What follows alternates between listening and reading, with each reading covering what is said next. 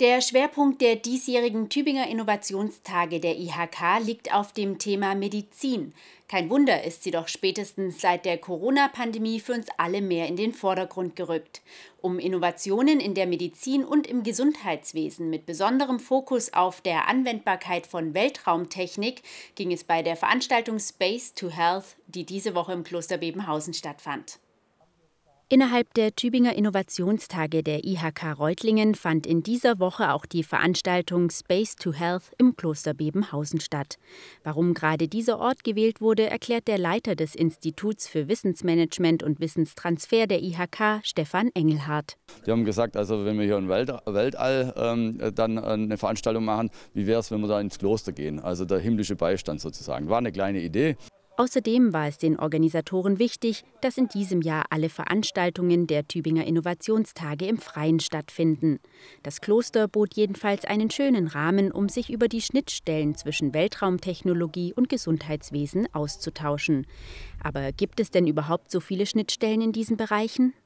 Das hat überraschend viel Überschneidungen, Weltraumtechnik und Medizintechnik. Zum einen werden die Astronauten, die dann auf Langzeitmissionen geschickt werden, werden müssen sich selber sozusagen operieren äh, können und selber gesund halten können. Da wird jetzt schon viel geforscht, damit man da solche Mars-Expeditionen äh, überhaupt durchführen kann. Ähm, da kommt viel Innovation aus der Weltraumforschung, aber auch generell gibt es viele solche ähm, Anwendungen im Materialbereich, die dann halt in der Gesundheitsindustrie dann eingesetzt werden. Stefan Engelhardt leitet ebenfalls den baden-württembergischen ESA-BIC-Standort im Technologiepark Tübingen-Reutlingen. Hier unterstützt er diverse Start-ups bei ihren Gründungen. Alle arbeiten dabei mit Technologien aus dem Weltraum. Zwei davon präsentierten auch im Kloster Bebenhausen ihr Produkt, denn sie haben Produkte für die Gesundheitsbranche entwickelt. So wie Barry Forgety, der eine App für Ärzte entwickelt hat, die ab August verfügbar ist.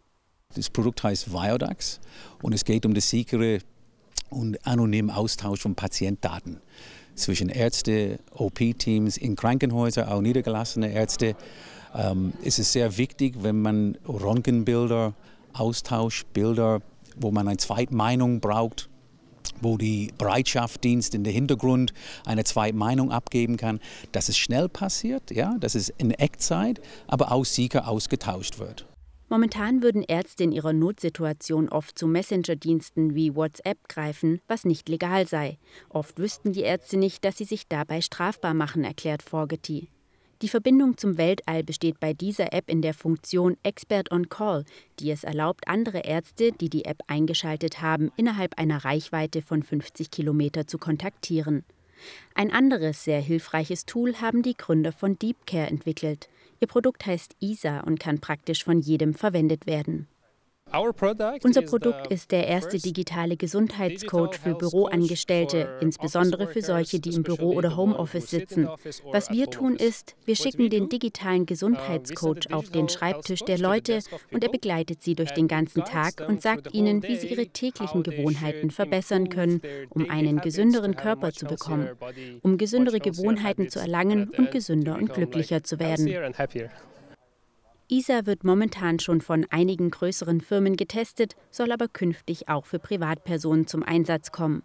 Der digitale Gesundheitscoach verwendet dabei eine Infrarottechnik, die vor vielen Jahren für die Raumfahrt entwickelt wurde.